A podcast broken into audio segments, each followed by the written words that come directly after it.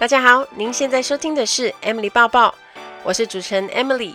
我目前是一名空服员，有十年的飞行经历，也是粉丝团空姐报报 Emily Post 的版主，经营了六年多，目前累积了超过二十二万的粉丝，同时也有在经营 Instagram 和 YouTube 频道，希望可以在这个平台和大家交流更多个人想法和人生经验。在 Emily 报报的频道中，主要是围绕着 Post P O S T People。Occupation, Society, Travel 的四大方向主题来谈自我成长、工作甘苦、世界文化与旅游时事等相关内容。还没有追踪我的，也赶快订阅起来吧！现在在 Apple Podcast、Spotify、Google Podcast 和 KKBox 都可以收听得到 Emily 包包哦。你如果喜欢这一集的节目，也欢迎大家在 iTunes Store 给我五颗星的评价，也可以留言鼓励我哦。今天的节目就开始喽，请让我带着你的思绪一起飞翔吧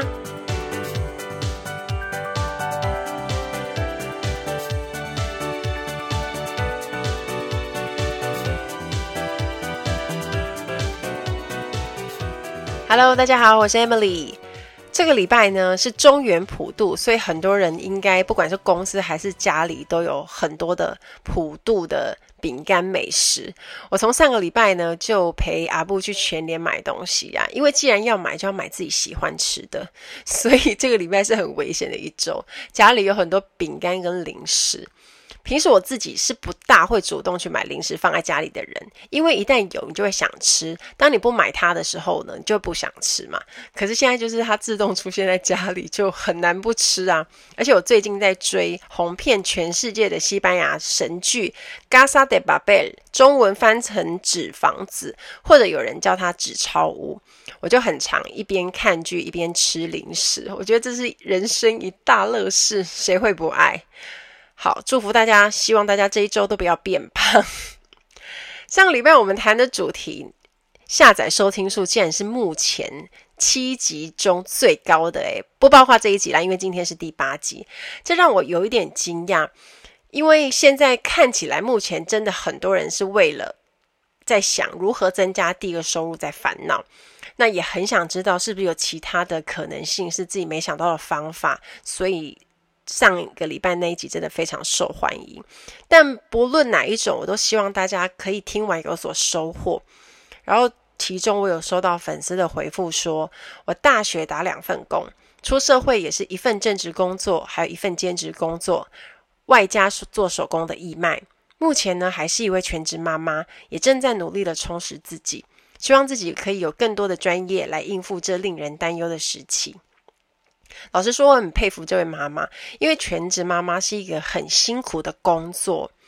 虽然我自己不是，可是因为我有很多的好朋友闺蜜，她们都是全职妈妈，所以她们常常会告诉我很累很累，快要被小孩逼疯。可是，在这样的情况下呢，还是很上进的，想要去找其他的专长增加收入。那我认为，姑且不论收入多少，这就是一个很棒的态度，然后也在挑战自己的极限。虽然很辛苦，可是我相信这位全职妈妈也会获得的比别人更多。加油，给你满满的爱心。好，我们来念一下一则 iTunes 上的留言。有一个文藻学妹说，意外发现 Emily 是同同校的文藻学姐，很喜欢你的声音，还有你 Podcast 的内容。我也想要跟 Emily 一样成为很棒的人。PS 目前正在慢慢实践愿望笔记本，还有电商平台。好，先感谢这位学妹的支持。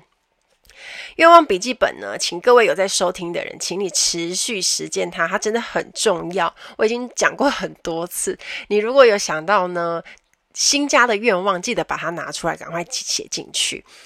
当然，成功的秘诀还是要在你努力实现你的目标，但是你有没有那个坚持的信念，那是很重要的。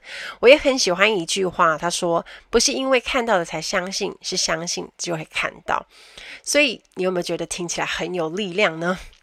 然后这个学妹说，创业是，就是他想创业，创业是一条非常艰辛的路，当然他不是三言两语可以说完的。我也祝福你可以朝着你的梦想迈进。如果你真的成功创立了电商平台啊，记得要发合作案给我。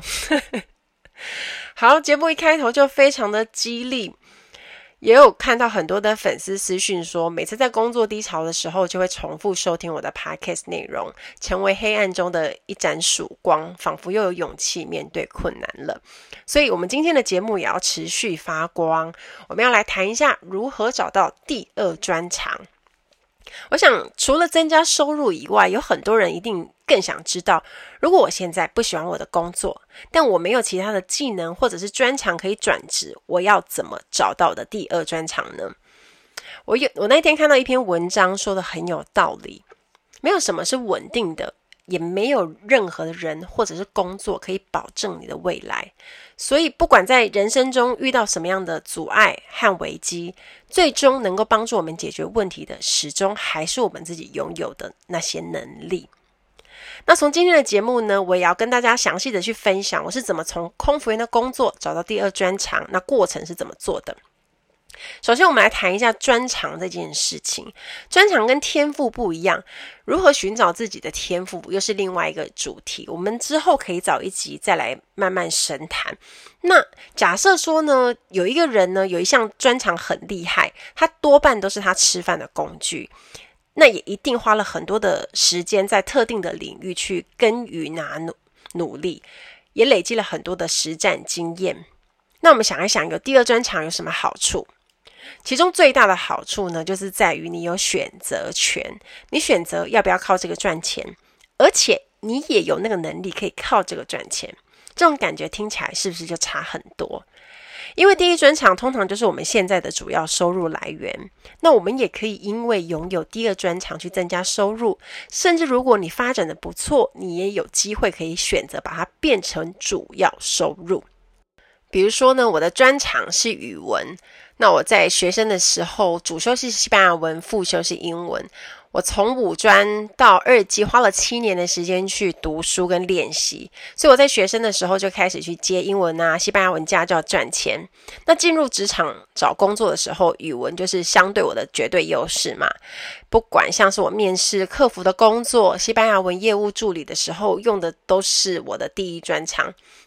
因为当时我是读语文系的啦，其实其他东西也不会，所以就是只有只会语文嘛。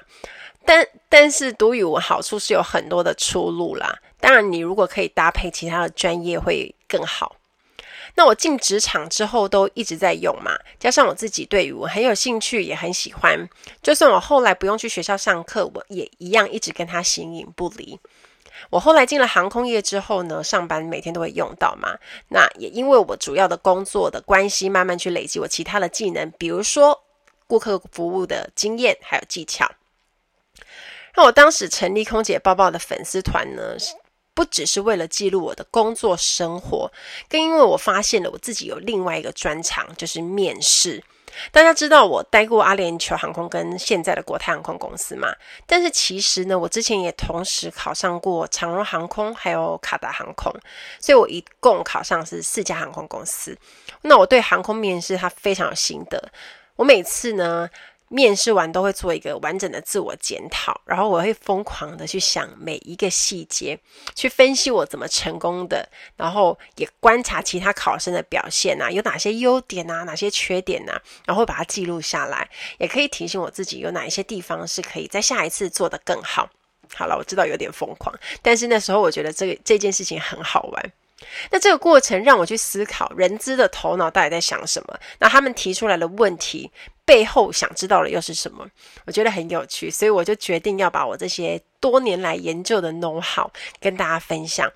那加上很多新鲜人的梦想是要加入航空业，所以我就想说，嗯，那我可以分享的内容跟经验很多。那这也成为一开始我的粉丝团的主轴。经过一段时间经营之后呢，我后来有机会可以开课，我用手把手教。大家去从履历撰写啊、中英文自我介绍啊、面试技巧啊、美姿美等等。那接着我发现呢，我有一些观念还有想法是我无法三言两语在我的粉丝团的 po 文讲完，所以我怎么做呢？我就继续，我就开了部落格，开始我的写作人生。那我就开始写有像是新鲜人的面试相关内容啊、职涯甘苦啊、自我成长、语言学习等等的类型文章，都开始写。其实我主要的工作是空服员，但因为经营社群的关系，所以我开始去接触到教学啊、讲课啊、写作，甚至有机会去接商业合作的工作。那如果要说我自己有什么样的第二专长呢？我会觉得影响我最重要的一个关键的第二专长能力就是写作。因为我觉得我自己算是会说也会写故事的人，我经营自媒体已经六年多了嘛，所以除了在社群经营上很有心得以外，我觉得我这几年写超过三百多篇文章也算是一个里程碑。那我用我的方式，比如说文字、影音，跟粉丝朋友朋友们去沟通表达，除了练习我自己的口条能力以外，然后我觉得我的写作能力也变强很多。大家知道我不是走华丽辞藻那一派，我就是用很浅显易懂的方式，但是写得很贴近大家的生活，很写实。然后我会把它写得很有画面感呐、就是我是那一派的作家。听到这里，大家发现了吗？我的第二专长其实是跟第一专长有连结的，而且有很深的连结。我是怎么样具备写作的专长呢？大家记得吗？是因为我开始分享我的工作跟生活以后，我想要教新鲜人如何通过航空业的面试，我发现自己有很多的想法想要跟大家分享，我就开始写文章。但是我经过了很长时间的练习，或者一开始没有写得很好，但是我没有中断写作，我一边写一边学。然后当我发现大家有很多的正面回馈的时候，我就更有信心持续写，那也走向未来这边出书这条路。写作这件事为什么会变成是第二专长？还没开始的时候，它确实是一件新的尝试，但是因为我开始经营粉丝团，也要定期 po 文在粉丝团上。那当我发现呢，我在经营粉丝团的成效很好的时候，就表示大家喜欢我分享的事物，这件事情它是成功的。所以当我开始要写长文章这件事情的时候，他们就会是相辅相成的，对我去跨出去这个领域就相对比较简单。我本来可能只需要写短短的内容，我只要把文章拉长，增加内容这件事，诶，好像听起来没那么难，所以我开始了。所以，当你要天马行空去找一个第二专长的时候，其实很像大海捞针。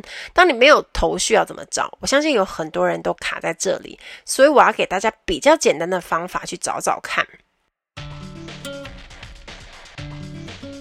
上次大家投票最高票、最想听的机上广播就是西班牙文版。现在马上来完成大家的愿望。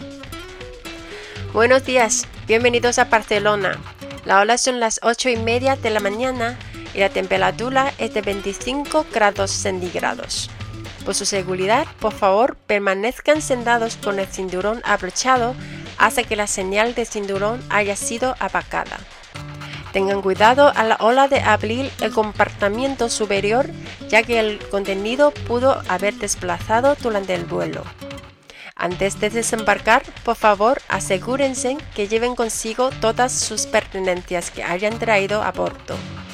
En nombre del capitán y toda la tripulación de cabina, les queremos agradecer por haber elegido volar con Cathay Pacific y esperamos que este vuelo haya sido de su completo agrado y podamos atenderlos en un futuro cercano. Muchas gracias y tengan todos ustedes un excelente día. 各位旅客早安，欢迎莅临巴塞隆纳。现在是早上八点三十分，气温是摄氏二十五度。为了您的安全，请您留在座位上并扣好安全带，直到扣上安全带的灯号熄灭为止。在打开座位上方的行李柜时，请小心柜中的行李滑落。离开机舱前，请您确保带齐所有的随身行李。请代表机长及全体机组成员，感谢您选乘寰宇一家的航班，国泰航空公司，希望很快能再度为您服务，也祝福您有美好的一天。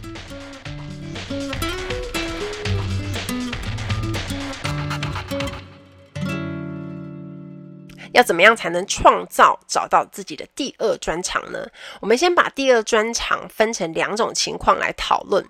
第一种呢，就是已经会的能力做混搭，也就是你有一些相关的经验，但是你没有想到，或者是你暂时想不起来，找不到他们之间的连接。然后还有第二种状况，就是这个能力你没学过，但是未来你想要拥有的能力。这两种，首先我们来聊一下第一种。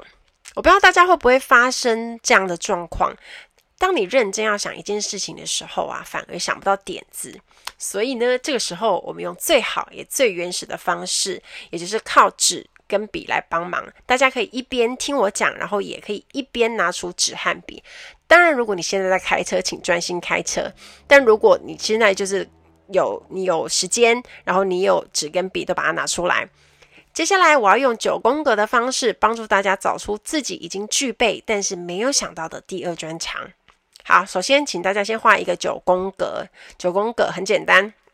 好，画好了之后呢，在九宫格的中间那一个格子里面写下你以前有做过的，或者是喜欢做的这几个字。你以前有做过或是喜欢做的。好，人都有一种习惯。看到空格就会不由自主的想填满，所以呢，当我们把中间那一个写了之后，我们就开始要去回想我们以前做过或者是喜欢做的哪些事情。当然，如果你有更多更多的东西，都可以把它写下来。可是用九宫格会比较好，让大家去思考。好，现在我举个例子来说好了，九宫格呢，我就已经写下来这些东西，中间那一格呢，就是。写下我以前有做过、喜欢做的。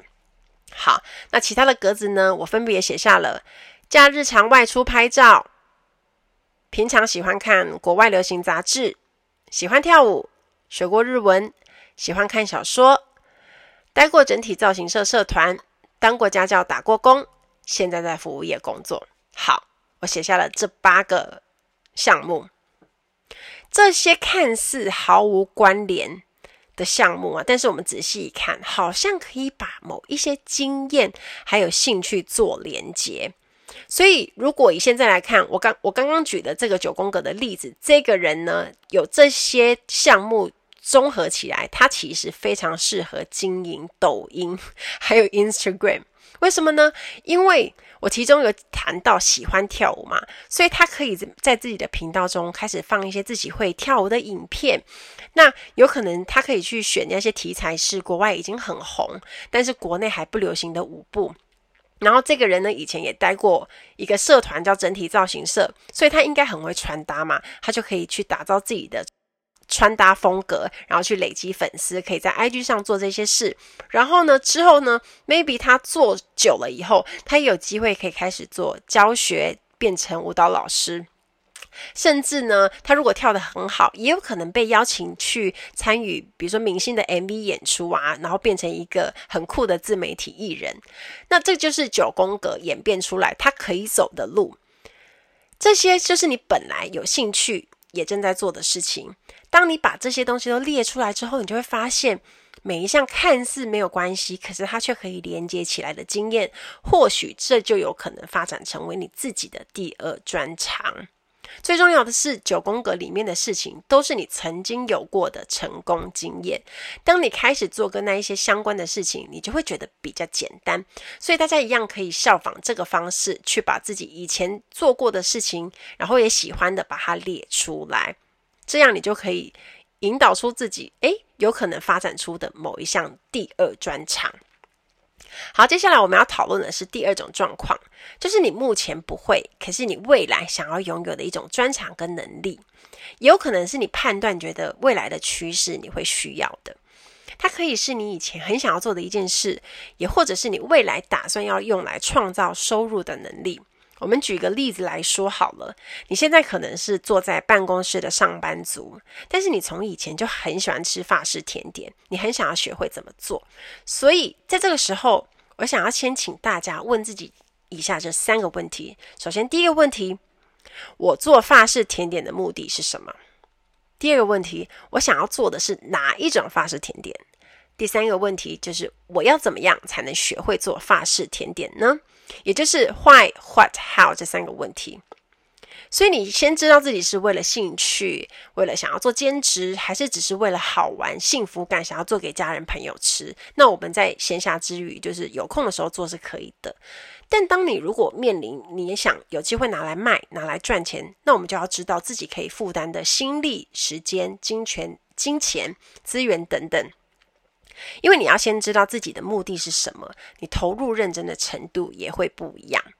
好，接下来呢，我们就可以思考啦。那我们想要做甜点嘛？就是我们想要做什么样的甜点呢？因为法式甜点的范围其实是很广的，我们可以从比较简单的像可丽露啊、马德莲，到高难度的，比如说蒙布朗、蒙布朗蛋糕、欧贝拉这些。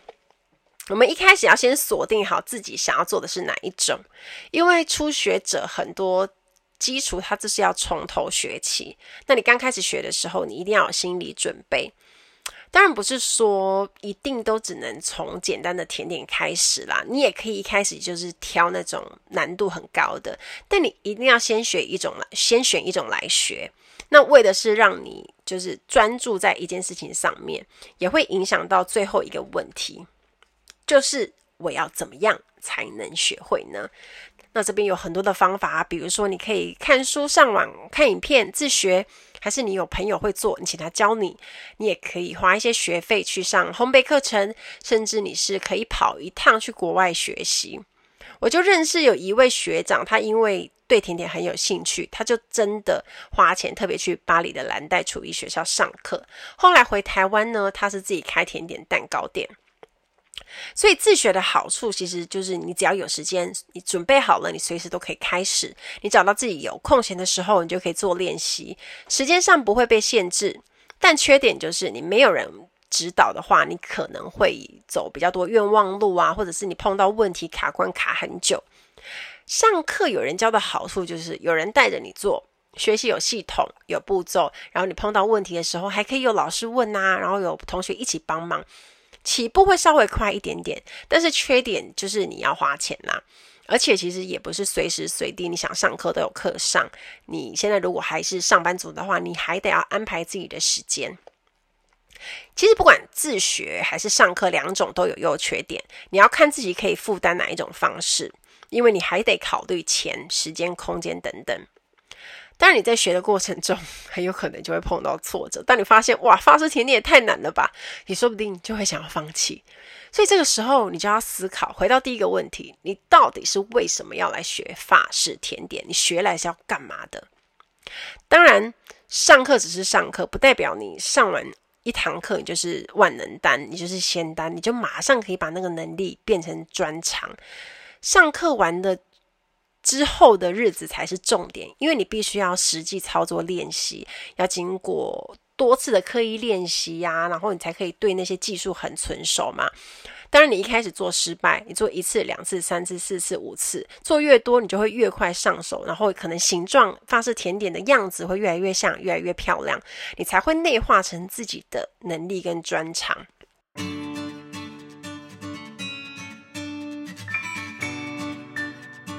Ladies and gentlemen, welcome on board. This is In-Flight Service Manager Amy speaking. 欢迎来到航空小知识单元。在今天的航空小知识，我们要学的这个字叫做餐车。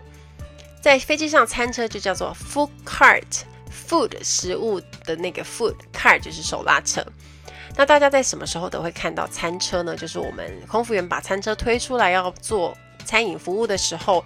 那 food cart 呢，其实都是在地面上。空厨他们就早就已经准备好了，那有多少个客人，那餐车就会有相对应的数量。那大家平常在吃的，我们说 tray 上面的东西，就是都是餐车里面就会有的。可能就除了主餐之外，它会有饼干啊、水果啊，或者是小菜，就是我们常常说的那个餐盘上面有的东西。那这些东西都是冰在餐车里头。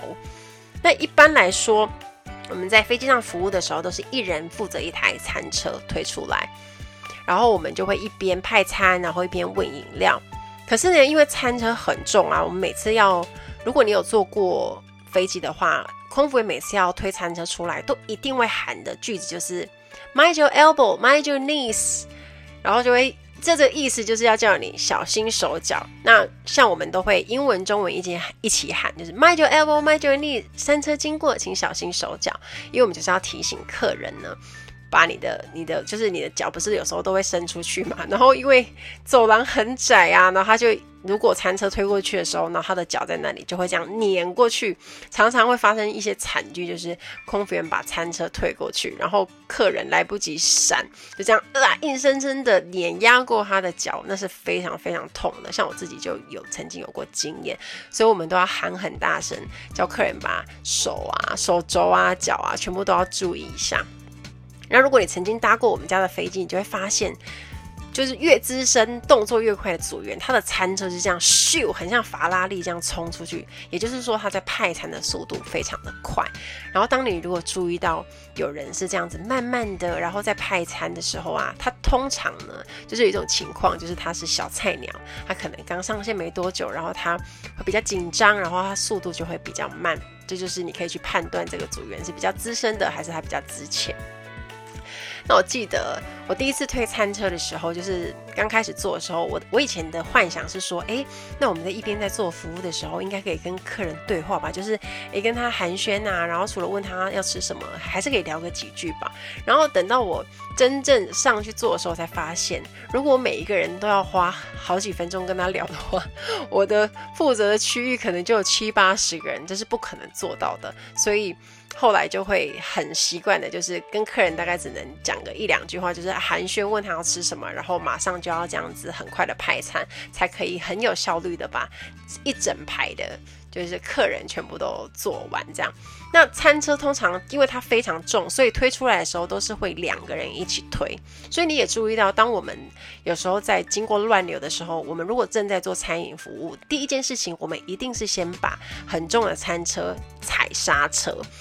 我们就会把它推到那个厨房 galley，就是我们之前学过的那个字 galley，推进去放，然后把它放好，然后踩刹车。不然的话，在晃动的时候，如果乱流非常的严重，餐车一倒啊，因为它很重，那又会马上就是它会直接造成伤害，就可能压到客人的脚啊，或者是手啊，或者是组员的身体啊，这些就会非常的严重。那更夸张的是，它如果真的假设他餐车是空的，然后餐都排完了，然后乱流非常严重，然后又没有踩刹车，他整个这样打上去，打上天花板，然后再腾空这样摔下来，可能会造成更严重的伤害。所以餐车其实它就是很重的，所以以后呢，当我们喊说 Mind your elbow, mind your knees，请小心手脚的时候，大家手脚就要快一点点，以防造成惨剧。希望大家喜欢这一集的航空小知识，我们下次再见喽。拜拜。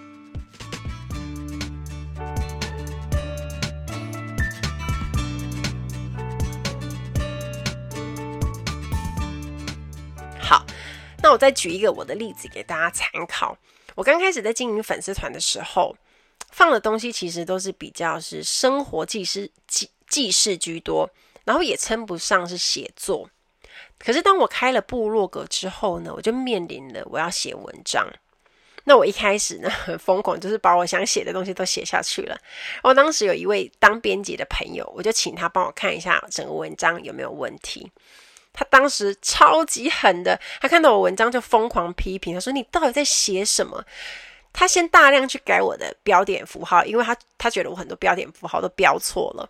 然后呢，同样的语义呢，我如果写的字不够好，他就去把我的字换掉，换另外一个同义字帮我改。接着他又跟我说：“你的赘字太多了，一些不重要的字全部都要拿掉。然后你分段也有问题呀、啊？为什么你字句连在一起，对阅读的人来说很辛苦诶？谁要看？然后好不容易呢，以上的东西全部改好了之后，你会发现文章写好了，好了，好不容易已经都修好了，接下来就要下一个很精准又吸引人的标题。他就跟我讲说：不然你为为什么那些记者都要那么努力去下那些杀人标题，或者就是你看了就会。”很想点进去的，因为标题太重要了，它可以决定人家想不想点进去你的文章看，而且你要能够精准的讲出你的文章到底在讲什么。然后我就一直被念得很惨，可是呢，我一边写一边学，慢慢去修正。每次常常一篇文章改到我情绪都要上来，想说这也太难了吧。可是我这个人就是很坚持，当我想要做好一件事情的时候，我就是会拼了命好好认真做。可是学习呢，它只是一个过程，它不是重点，重点在于我后续的持续产出，就是我一直写，一直写，大量写。然后我因为这样，我还特别去上文案写作的课程，因为我觉得我自己写文案的功力太弱了，所以我就希望可以去加强我的写作技巧。我就这样一直写，一直写呢。等到我开始接到商业合作案的时候呢，对我来讲，它就是一个阶段性指标。当这个能力可以为我带来收入的时候，其实就表示你已经做到被认可的程度。然后我记得我写不到一年呢，那时候就出版社就有出书的邀约。哇，这是来自专业的认证呢！因为我以前的想法就是，哇，出书很难呢，当作家不是要很厉害的人才可以吗？所以现在的意思是，我也可以当作家了吗？然后我记得我那时候开心到不行，跟一堆人分享。然后我那个帮我改文章的编辑朋友，他说，就叫你好好练了吧，写多了就很会写了啦。所以我到现在都还一直非常感谢他。写作这件事情变成专长之后，直到现在我也还持续在写。所以听到这边，大家是不是可以赶快把你自己的九宫格填好填满？当你自己准备好你自己的九宫格之后，找到自己有可能可以发展的第二专长之后，你把它看过一次，或许你可以有一些激出、激荡出一些新的想法。你也应该可以发现啊，其实你不像你自己以为的很多东西都不会，你只是没有静下心来好好的思考自己会什么，或者是喜欢什么。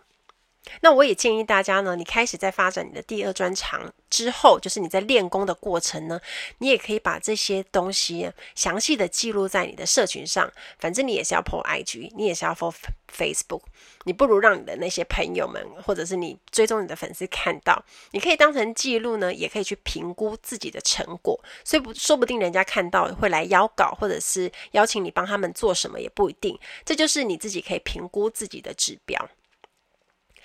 好，最后我想给大家一个观念：你在找第二专长的时候，你先别管这个第二专长能不能帮你赚钱，因为老实说，你要培养一个专长，你要花钱、花时间，你要花实实际，就是你要花很长的时间去实际操作练习，才有可能变熟练。在内化成自己的专长技能，其实它需要一段蛮长的时间的累积。先问你自己，看看你愿意付出多少的努力去做。最后送给大家一句话：不推自己一把，你永远不知道自己有多优秀。我期待大家跟我分享。听完你今天的节目，如果你有想法跟问题，欢迎到我的粉丝团或者是 Instagram 找我，只要搜寻空姐包包 Emily 就可以找到我喽。你也可以截图这一集的节目，分享到你的 Instagram 现实动态上面 tag 我，让我知道你有在收听，也让我知道你对 Emily 包包的看法哦。最后，感谢大家收听这一集的节目，真的非常的感激哦。如果你喜欢今天的节目，也欢迎帮我在 iTunes 评分中留下五颗星的评价哦。我们下一期再见喽，拜拜。